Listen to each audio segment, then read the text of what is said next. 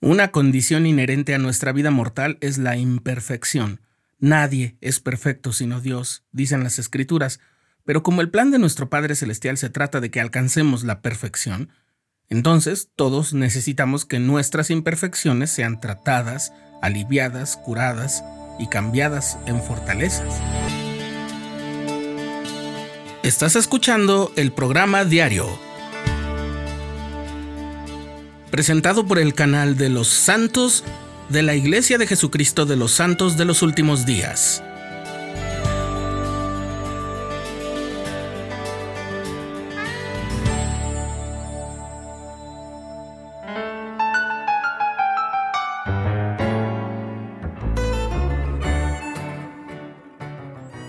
En una famosa película de animación que seguro recordarás, un joven comerciante que trabaja extrayendo y vendiendo hielo se encuentra con una princesa que está buscando a su hermana mayor que se ha perdido. En cierto punto, el joven lleva a la princesa a un sitio donde hay muchos trolls, estos pequeños monstruos de fantasía que son como su familia, para pedirles orientación. Los trolls, que son extremadamente alegres e impulsivos, creen que el joven está tratando de conquistar a la princesa y para ayudarle a ella a ver el potencial que él tiene, le cantan una canción que repite una frase, solo necesita reparaciones.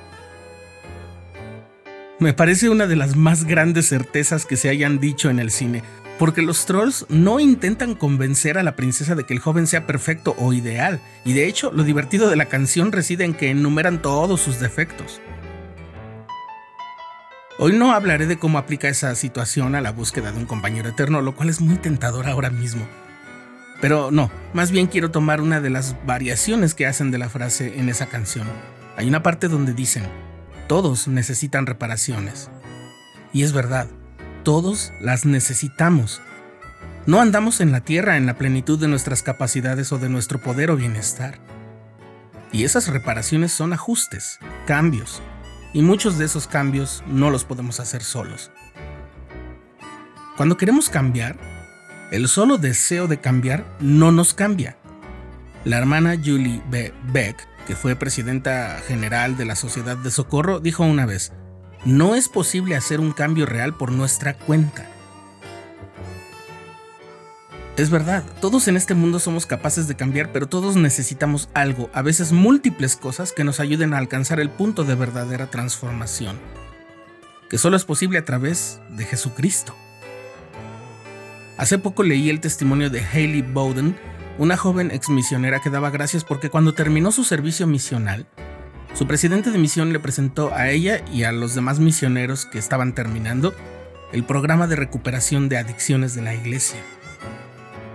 Ellos no tenían problemas de adicciones, al menos serias, a sustancias o a la pornografía o cosas por el estilo.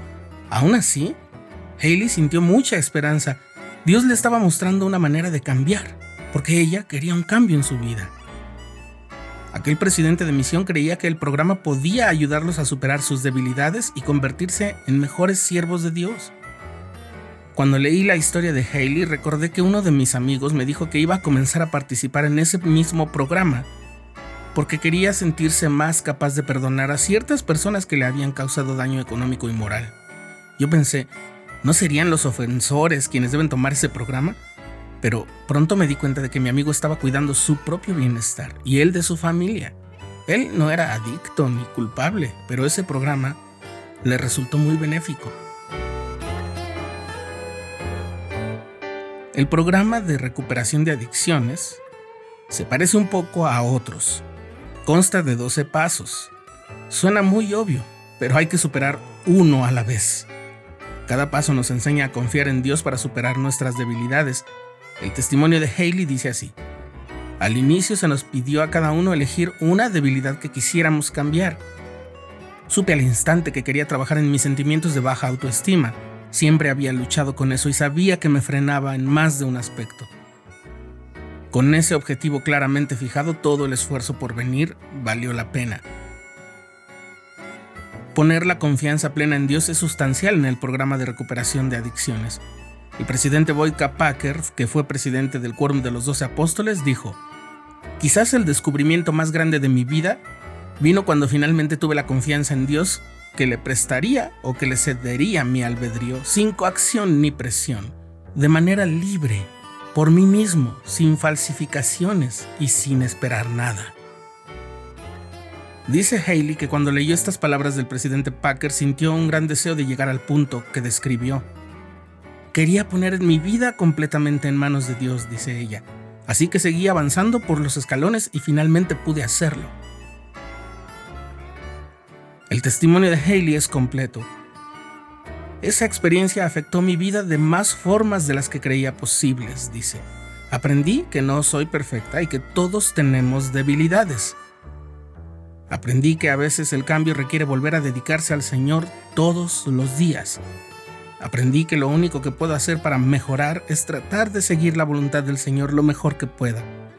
Y lo más importante, aprendí que a veces puede ser difícil confiar en la voluntad de Dios, pero si crees que el Señor puede ayudarte, Él lo hará. Y encontrarás alegría, más capacidades de las que jamás imaginaste y libertad es necesario aceptar que Él puede ayudarte a hacer lo que no puedes hacer tú solo.